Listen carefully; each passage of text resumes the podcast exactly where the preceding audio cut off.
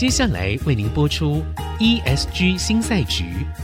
本节目由 PoleRight 台湾宝莱德赞助。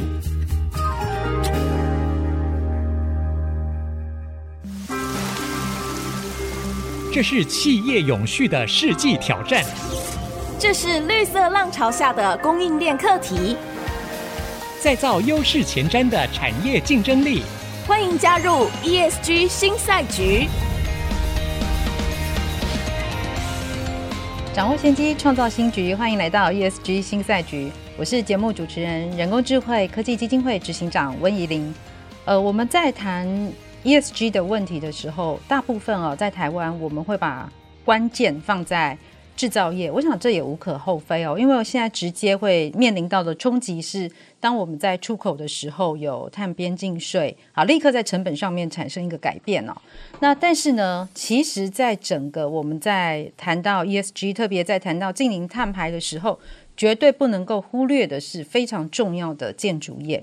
好，那在我们第一季的节目时候呢，曾经邀请过。王英武建筑师来到我们的节目当中，跟大家分享。那很多的朋友们觉得呢，意犹未尽，所以呢，我们今天继续邀请王建筑师来到我们的节目。王建筑师他本身是上宏建筑师事务所的主持人之外呢，他也是逢甲大学建筑专业学院的助理教授。来，欢迎王建筑师。呃，线上的朋友大家好，我是上宏建筑师事务所建筑师王英武。好，那呃，就如同我刚才一开始的时候说，我们台湾在讨论、嗯、讨论 ESG 的时候呢，呃，着重在近零碳排，我们从这地方开始，然后呢，大部分着重在制造业。好，那有少部分呢、哦、会讨论到食品业、嗯，最近开始被关注，是是对是。食品业，国际上也很关注这一件事。流通业、嗯，好，这个我们有有关注到、嗯，但是在建筑业的部分哦。好像可能我们一般大众比较少听到，我觉得可能在你们的专业的领域里面是多的。好，那就您的经验跟观察来看哦，嗯、到底建筑业这个 ESG 啊，对，到底是有什么重要性？好，ESG 建筑业为什么有重要性？应该我们换个角度来说，嗯，我们整个人类生活的环境大部分以开发国家就在城市里面，对，好，可是露露你知道吗？你知道我们。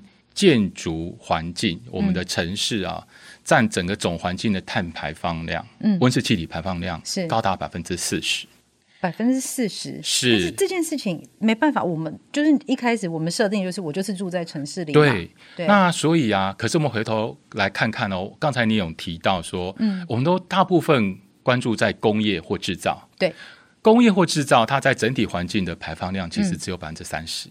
嗯你会发现，哎，在台湾为什么大家都 focus 在制造？可是它只占了百分之三十，是。但是更大的建筑环境百分之四十，大家却不去谈论它。对。后来呢，我想了一下，嗯，呃，我们最近不是有完成一个 AI 的专案，所以我们上了这个政府的数据库，是哦，看了很多的数据。我发现一件事情啊，嗯、我们当初在探讨 GDP 的时候，嗯、我们的制造业的 GDP 占全国百分之三十。是，然后我的建筑业加营建业，再加我们这些建筑师或工程师的总产值是。百分之十一。懂，所以两两个乘在一起的时候，我们就可以知道说，的确好像对我们而言，从制造业开始切入是对的。呃，对，还有一个很重要，嗯，我们是一个以出口为导向的国家，对，所以我们的制造业基本上不论是先进的这个 IC 制造，或者是传统的机械、五、嗯、金，我们都是国际客户，所以针对净零这个议题、嗯，我们面临的是国际的规范，是。还有客户的要求，对，所以他必须急迫的来着手去处理它，是。但是哈，对，没有错。我们在之前的节目其实也谈到过，呃，我们对于净零碳排的压力哦，主要来自于两个部分，一个是每一个国家它的规定。那另外一个是品牌厂商对于我们的要求，例如说像可能最有名就是苹果供应链。好，这个我们都知道，包括台积电在内，它都在苹果供应链里面，所以呢，它必须要购买非常多的绿能绿电脑。那但是我们这样回过头来讲，我想制造业是一个开始，对，但是建筑业才是真的陪伴在我们身边呢，对，是非常重要的。那它会有空间吗？呃，当然啦、啊，我们来看哈，刚才我讲讲的那个百分之四十啊，对，哦，它是怎么算出来的？对，这是蛮惊人的。这个我们需要了解一下，为什么是 这个百分之四十呢？它的算法是这边来，我们的工业百分之三十二嘛，哈，这是国际能源总署的统计，就是一栋新的房子开始制造，嗯，好，我们现在谈碳盘查的类别一。是好，到类别二三四有六个分类，好、uh-huh, 按照最新的国际标准，六个对，好、uh-huh，但是呢，我们在目前坊间很多媒体也会谈到范畴一二三，为什么会这个差别？是为什么？我很快的科普一下，OK，因为早期啊，呃，我们有用两套标准。一个标准是 ISO 国际标准一四零六四，它就是范畴一二三。嗯，另外一个呢，更常用的是叫做 GHG Protocol，就是温室气体协议。是、嗯，那它也是三个这个范畴，范畴一二三。是，但是呢，在二零一八年，国际标准把为了能够管控得更细，所以它把原本三个范畴的范畴三是再拆成四个类别。哦，是这样差别，所以现在就会在很多场合听到，哎，有人只讲三个范畴，有人有讲到六个范畴，哦，原因是这样来的。Oh, okay. 好，那基本上啊，我们在做统计分类，它只会按照这个啊行业，还有直接或间接排放。是，我一栋新的建筑物排放，我们从国际能源总署统计，它就是 percent。嗯，那什么叫直接排放呢？直接排放指的就是我日常生活，比如说我的电灯，嗯嗯，好，我使用的家电。这叫直接排放啊，另外一个就是我购买的电力，比如说我的工厂啊，或者说我家庭我使用很多的电器。嗯、对，好，那我们可以看到直接间接排放大概是百分之二十八，合起来就好。但是我们来，我们再来看哦，嗯、我们日常使用的这些家电家具，嗯、它从哪里来的？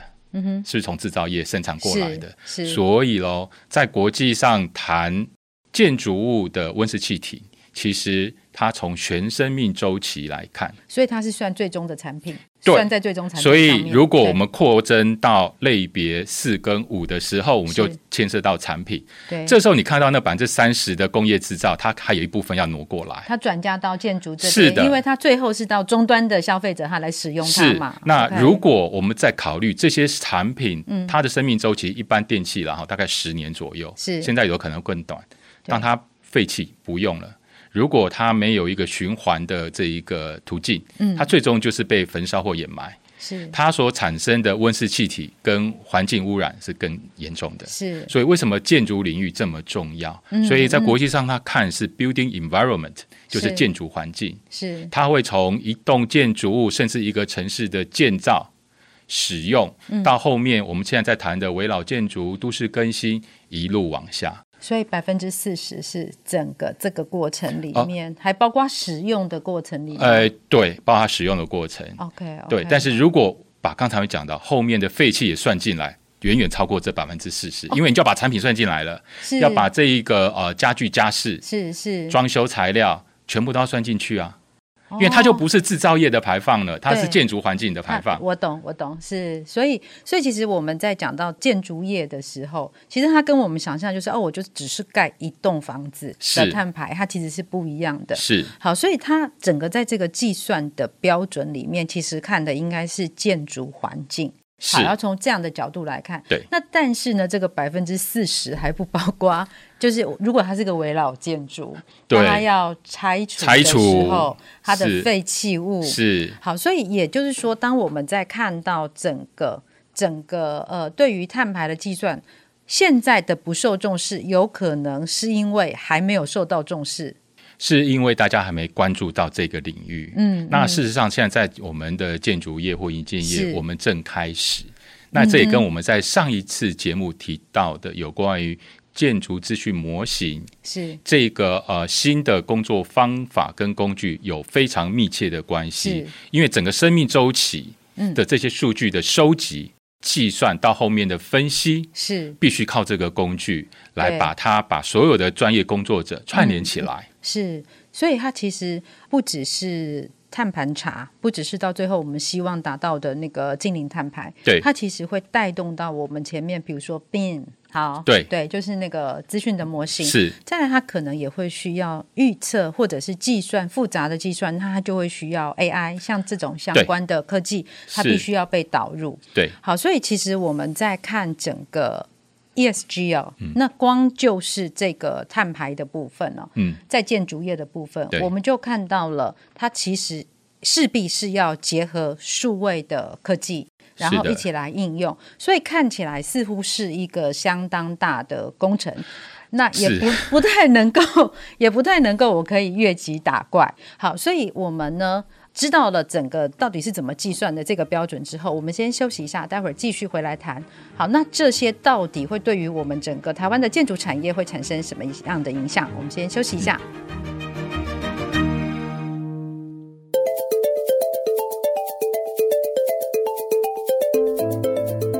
掌握先机，创造新局，欢迎来到 ESG 新赛局。我是节目主持人，人工智慧科技基金会执行长温怡玲。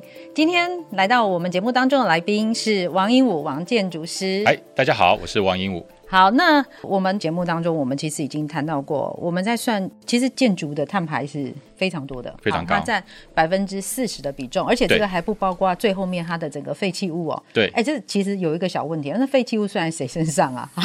呃，谁付费谁使用就算在谁就算谁身上。OK，好，那但是我们其实听到说，我们在算的时候，其实不是一个单一栋建筑物哦，它其实包括它整个生命周期，包括中间的使用，包括有一些甚至你在使用的过程里里面，你买的家电啦，好，你买了这些，这个碳排其实都是算在终端产品哦。是。好，那看起来我觉得它其实是很复杂的一个问题，它光是要算的各种参数啦，各种维度是非常多的。对。那台湾啊，我们台湾的产业界啊，跟建筑界会受到哪一些影响？嗯、然后我们现在有在做准备吗？嗯、好。嗯呃，其实影响我们可以从几个层面来看哈。我们可以先看看国际上目前他们的做法，还有最重要啊，我们现在在谈近邻这件事情，我们从很多的媒体都可以听到节能减碳，是。意思要先节能再来做减碳。嗯、好，那我们就要来看看我们台湾的发电哦，嗯、我们的这一个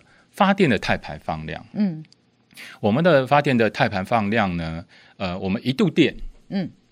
我们是零点五零九公斤，好，这是我们环保署今年公布的数据，就去年统计的结果。那我们来看看几个主要的国家，比方讲，我最关注最长久的英国，嗯，他们一度电的碳排放量呢是零点二一公斤，嗯，所以你看嘛，差了超过一半。为什么？哎，等一下我们会给你看另外一张图，哦、就是各国的发电能源结构。好，我们来看我们相邻的，是从发电的能源结构。对，我们来看日本，日本是零点四六五。韩国是零点四一五，是好。那我们来看看美国，为什么我现在突然提美国？因为本来这个 CBAM 呢，边境税，嗯，是欧洲，对，对不对？结果美国超车，超车，对。好，那美国一度电它的碳排放是多少呢？零点三八。你有没有发现啊？哦，都是这些国家，它早就已经准备好了，准备好来课你的水。对对对对，好。那同时我们再来看哦。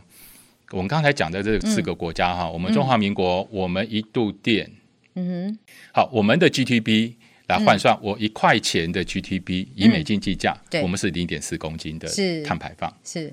那如果是英国呢，零点一，嗯哼，日本、美国零点二，韩国零点四，其实完全可以看得出来结构的问题，结构的问题。是。然后最重要，你可以看到英国它完全没有碳了，它都是什么？核能、风电。嗯天然气，所以英国在去年，英国的绿建筑学会，嗯，给他们的白皮书就建议在二零二六禁用一切化石燃料的锅炉跟增热设备。他们做得到？如果这样看，呃，所以他们今年的政府就说再考虑看看。